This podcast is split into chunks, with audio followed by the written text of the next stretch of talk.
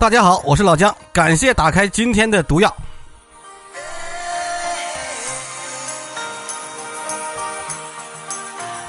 这个嗓音大家一听就知道是谁吧？布莱恩·亚当斯为《小马王》唱的一首主题曲。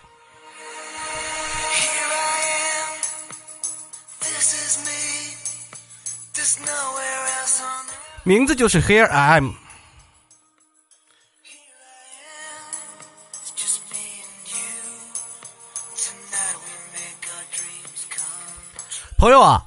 朋友们呐，十二月七号，我们差点就见证了德国历史啊，一场政变被镇压。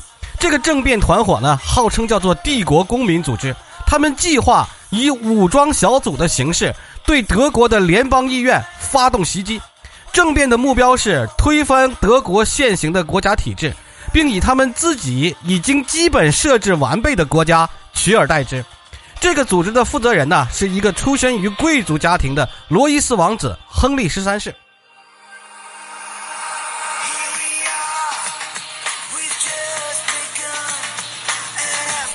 今天呢，就让老姜给大家科普一下这个极右翼的这个组织，同时呢，给大家科普一下。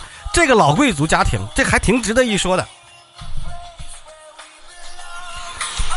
十二月七号，德国联邦宪法保卫局内政部出动了大概三千多名警力，对位于德国中部图林根州一个名字叫做“帝国公民”的反政府组织展开了大规模的搜捕。一番拳打脚踢之后，有二十五名该组织成员，包括首脑罗伊斯王子海因里希十三世被捕。但是有二十七名成员呢，在围捕中给逃了。德国警方指控这个名叫“帝国公民”的组织试图发起武装政变，先后夺取德国联邦议会大厦，而后要复辟德意志帝国。说白了，他要恢复封建帝制啊，胆子还是真不小。那么，这看起来让人稀里糊涂、如同闹剧一般的德国政变，到底是怎么回事呢？这个所谓的罗伊斯王子海里希十三世又是何方神圣呢？这个德国历史老姜研究不是很深，但是这个以前我不是讲过这个英法百年战争和圣女贞德吗？当那个时候看了一段欧洲史，就查了查资料，就搞清楚了这个罗伊斯罗伊斯王子海因里希十三世是个什么来头。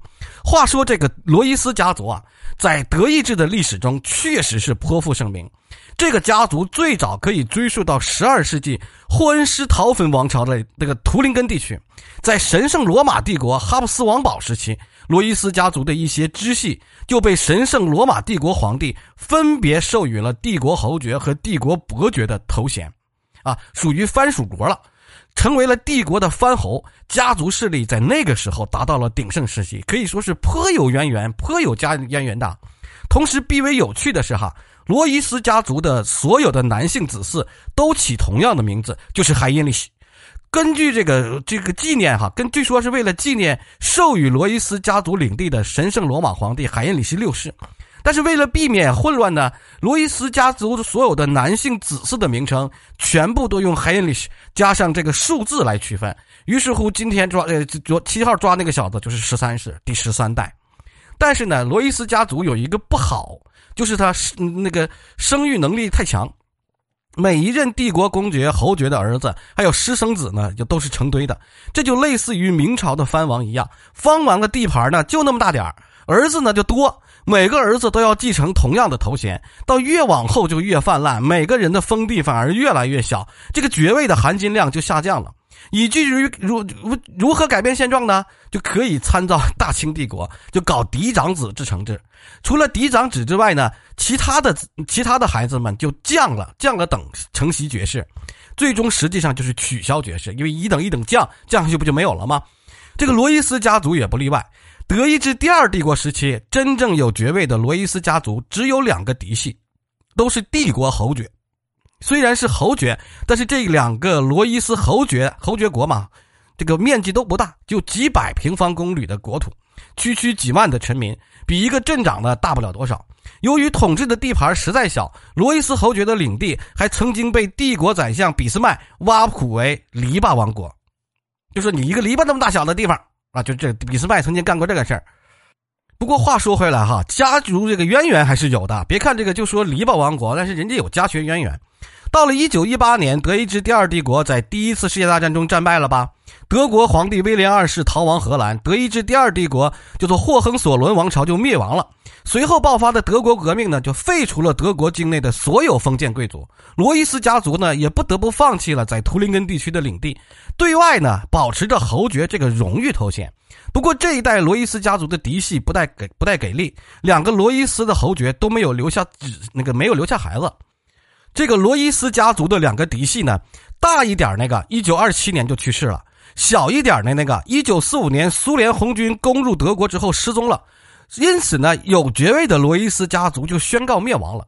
目前，罗伊斯家族在世的后裔都是没有爵位的，就好像清朝承袭爵位到最后的闲散宗室。这个家族现任的大家族族长就是罗伊斯海因里希十四世，也都移居到这个奥地利首都维也纳。当这个收租工去了。从承袭顺序上来说，海因里希十四世是一九五五年生的，现年六十七岁。那么这个冒出来的海因里希十三世，说是七十一岁，五一年生，他跟十四世存在堂兄弟的关系是可能的。但不问题在于哈，不管是海因里希十四还是十三，他们都说这个正牌后裔这个已经去世了，他们怎么上也够不上一个王子或者是一个爵位的头衔，知道吧？所以说他们政变起来又恢复帝制，其实师出无名。我给大家聊一聊这个海因里希十三世这个政变计划哈，他这个政训政变计划非常非常的搞笑，但是德国人还是出动了三千兵马去收复他的。这个有一点点像在咱们国家曾经闹出过那个当皇帝那个小子，就叫什么来着忘了，就被派出所民警就给端了。他就像一个 cosplay 现场，你要搞一场成功的政变，你必须有几个要素，一个是严密的组织，比如说那个。嗯，不能说是哪个，还不能说是哪个。比如说巴黎的那个，你还有一个周密的计划和准备。比如说那个物月政变，你还有足够的外援和后台，对吧？你，这个都不能，咱们不能说了就。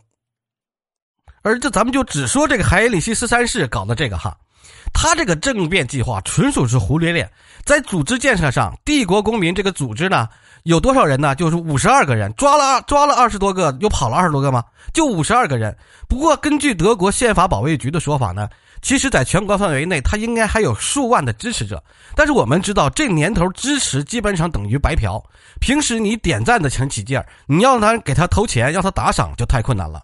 但是呢，老姜从去年就注意过一件事情，就是德国的国防军经常丢失一些弹药，里面甚至还有一些这个火箭筒啊。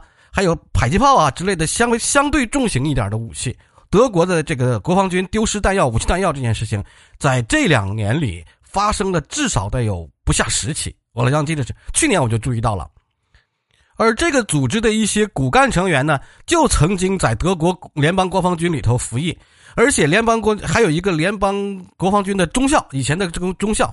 他就是二号人物。这些人呢，有的的确确的搞到了一些轻武器。他们呢，还在这个图林根州萨尔多夫海因里希十三世住所附近的森林里进行了试射。这个组织计划的政变计划呢，就是小分队的形式，进入到德国联邦议会大厦，占领大厦，直接宣布复辟德意志帝国，为海因里希十三世加冕。这个吕迪格呢，这个吕迪格就是我刚才说那个国防军以前的中校哈，为国防军司令。有一个叫温克曼的当司法部长。至于这二十多个人想怎么进入防备森严的德国议会大厦呢？而且还占领了德国议会大厦，不会被宪法保卫局或者德国联邦警察给一波团灭呢？这个帝国公民组织似乎没有想，他们似乎根本就没有想。在外援上，这个海因里希十三世的想法就堪称玄幻了。根据目前外网上公布的信息，海因里希十三世一直通过这个中校呢，在美国、俄罗斯跟那些极右翼组织保持联系，甚至还提到过美俄两国有一个联合起来，名字叫做“解放者联盟”的极右翼团体，在德国发布政变之后，他们会立即向这个组织发出信号，由这个组织给提供他们帮助。但是问题有两个，就是你就算你这个解放者联盟的实力再强大，他是有坦克呀，还是有战斗机呀？他是真打算肉身肉身硬扛德国国防军呢？